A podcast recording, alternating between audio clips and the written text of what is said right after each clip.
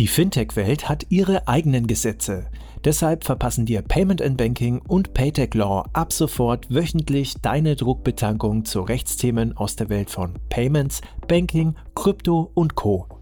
Kompakt in wenigen Minuten briefen dich unsere Experten Ali Reza und Frank von Paytech Law einfach und verständlich zu allem, was du wissen musst. In der heutigen Folge widmen wir uns der Frage, was passiert eigentlich aktuell rechtlich in der Kryptoszene in Deutschland? Wir schauen uns an, was sind die aktuellen Entwicklungen, wer sind die Treiber dahinter, wie reagiert der deutsche Markt auf die neuen Regulierungen und wir wagen einen Ausblick auf den Markt und die Regulierungen 2022. Viel Spaß mit dem heutigen Podcast mit Ali Reza und unserer Gastgeberin Christina Casala. Herzlich willkommen zu einer neuen Ausgabe von Alles Legal, Fintech Recht Kompakt.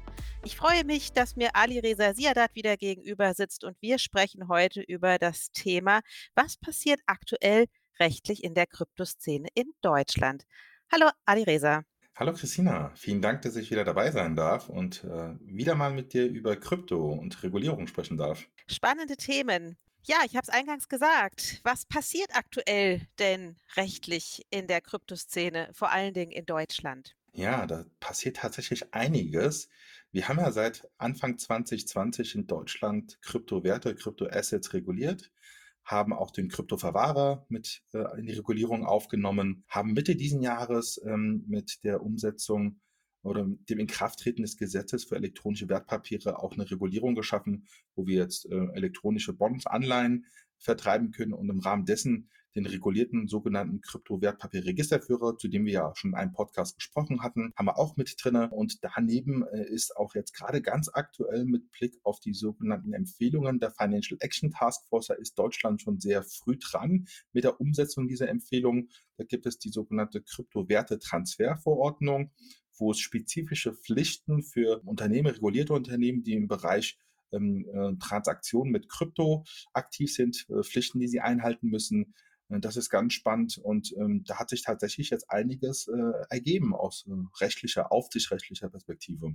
Wer ist denn Treiber dieser Regulierung? Das sind tatsächlich ähm, ähm so auch deutsche, aber auch internationale Akteure. Also äh, man muss auf jeden Fall hier die Financial Action Task Force nennen. Das ist die FATF, die Empfehlungen abgibt, wie man mit dem Thema Geldwäsche und äh, Geldwäschebekämpfung und Bekämpfung der Finanzierung von äh, Terrorismus umgehen sollte. Und die hat ja schon seit ähm, ja, Ende 2013 immer wieder Empfehlungen abgegeben, wie man mit Virtual Assets, Virtual Currencies, also Kryptowerten, äh, Cryptocurrencies umgehen sollte. Äh, das hat Deutschland immer äh, sehr schnell umgesetzt und äh, im Rahmen dessen gibt es auch in Deutschland zwei Treiber. Zum einen ist es die Politik, die äh, sagt, ja, Kryptowerte, da gibt es ein erhöhtes Risiko mit, mit Geldwäsche, da müssen wir darauf achten. Aber gleichzeitig gibt es auch die Befürworter, die sagen, okay, Deutschland als Blockchain-Standort, äh, Innovationsstandort, das müssen wir aufbauen. Und der Aufbau, dazu zählt auch eine ausgewogene, balancierte, also risikobalancierte Regulierung des Themas. Das heißt, man sollte eigentlich die Akteure, die mit Kryptowerte zu tun haben, nicht besser oder schlechter behandeln als andere Finanzakteure, sondern genauso. Das heißt, äh, same player, same rule, ja. Und äh, für diese müssen halt, müssen halt dieselben Regeln gelten und äh, da, da kommen ja, so wie ich es betrachte, die äh, Regulierungsvorschläge und auch die Umsetzung äh, kommen aus, aus, diesen, aus diesen Lagern. Ja wenn man dir zuhört, dann ähm, scheint es ja so, dass ja doch sehr viel in den letzten Monaten in diesem Jahr passiert ist. Wie reagiert denn der Markt darauf? Ja, das ist ähm, tatsächlich sehr überraschend. Äh, bevor es diese Regulierung in Deutschland gab äh, und als sie kam Anfang 2020, hatten viele befürchtet, dass äh, Deutschland sich damit ins Ausgeschossen hat, dass dann alle internationalen Akteure sich aus Deutschland äh, rausziehen werden und sagen werden, okay, dann gehen wir halt woanders hin, wo es nicht reguliert ist. Aber ganz im Gegenteil, äh, viele internationale Akteure sind bewusst nach Deutschland gekommen. Coinbase ist einer von denen, die auch ja jüngst die äh, Kryptoverwahrerlaubnis bekommen haben, wie wir im letzten Podcast zum Kryptoverwahrgeschäft auch gesprochen hatten. Ähm, daneben gibt es aber auch andere Akteure, wie zum Beispiel die Forsum-Gruppe, das hat man auch besprochen, die über Haug Aufhäuser äh, zum Beispiel Capilendo gekauft haben, bewusst dafür zu sagen, dass Capilendo als Kryptoverwahrer ja dann das Kryptoverwahrgeschäft machen kann und dann mit der Umsetzung des EWPGs, also des Gesetzes für die Einführung von elektronischen Wertpapieren, kann dann ja auch Haug und Aufhäuser zum Beispiel über Fonds dann anfangen, in Kryptowerte zu investieren. Das war ein strategischer Schachzug, den da Haug Aufhäuser umgesetzt hat und gesagt hat, dann holen wir auch noch Capilendo rein. Ähm, es gibt noch andere Akteure, wie zum Beispiel Binance, die bewusst dann sagen, dann machen wir hier Geldwäsche in Deutschland. Ich glaube, die machen das mit Solaris oder mit, mit ID Now zusammen. Ja, die, die bauen dann ihr eigenes Geldwäsche-Tool jetzt auf, wie sie äh, Identifizierung äh, vornehmen werden.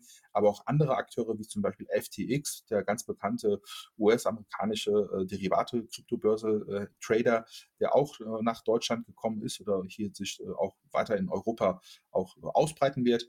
Ähm, es gibt viele, die sagen, gerade diese Regulierung in Deutschland, die Transparenz schafft und auch insbesondere für große Investoren, institutionelle Investoren dann auch Vertrauen schafft, wo man dann weiß, wie man mit dem Thema Krypto umzugehen hat. Also diese Regulierung schafft tatsächlich Vertrauen in erster Linie und gibt auch einen Anreiz für ausländische Player, Investoren, Akteure, dann nach Deutschland zu kommen. Das ist ein gutes Stichwort.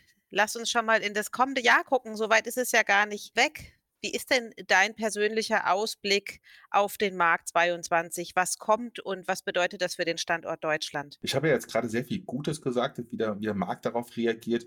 Was ich weggelassen habe, das hat auch mit, äh, mit einem Blick gleich in die, Zukunft zu tun.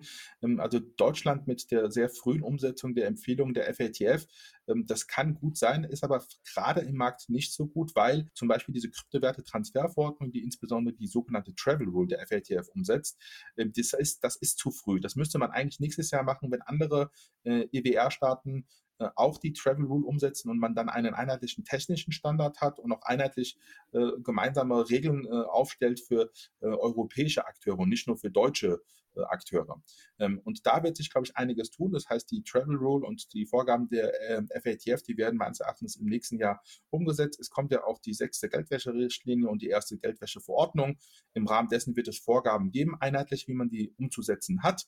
Ähm, und deshalb, ja, leider finde ich, da ist Deutschland ein bisschen zu früh. Ja, das ist, das muss ich ganz klar sagen. Äh, und dann kommt dann natürlich auch, äh, was auch ganz wichtig ist nächstes Jahr, einheitliche Vorgaben zur Regulierung von Kryptowerten, die sogenannte Market in Crypto Assets Regulation, die MiCA.